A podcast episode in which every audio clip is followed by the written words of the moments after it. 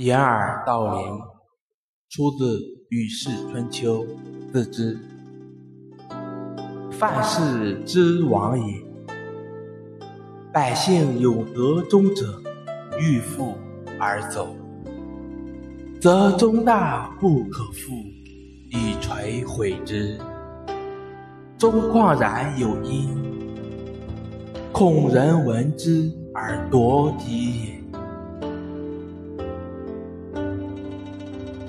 欲掩其耳，恶人闻之，可也；恶己自闻之，备矣。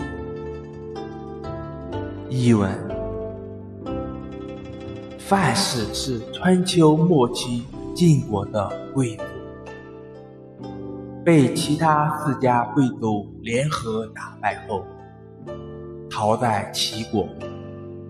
有个人趁机偷了一口钟，想要背着它逃跑，但是这口钟太大了，不好背。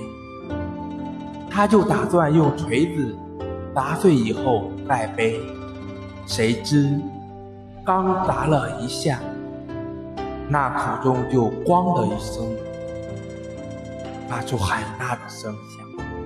他生怕别人听到钟声来把钟夺走，就急忙把自己的两只耳朵紧紧地捂住，继续敲。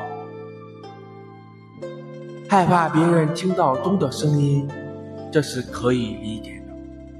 但捂住自己的耳朵，就以为别人也听不到了，这也太荒谬了。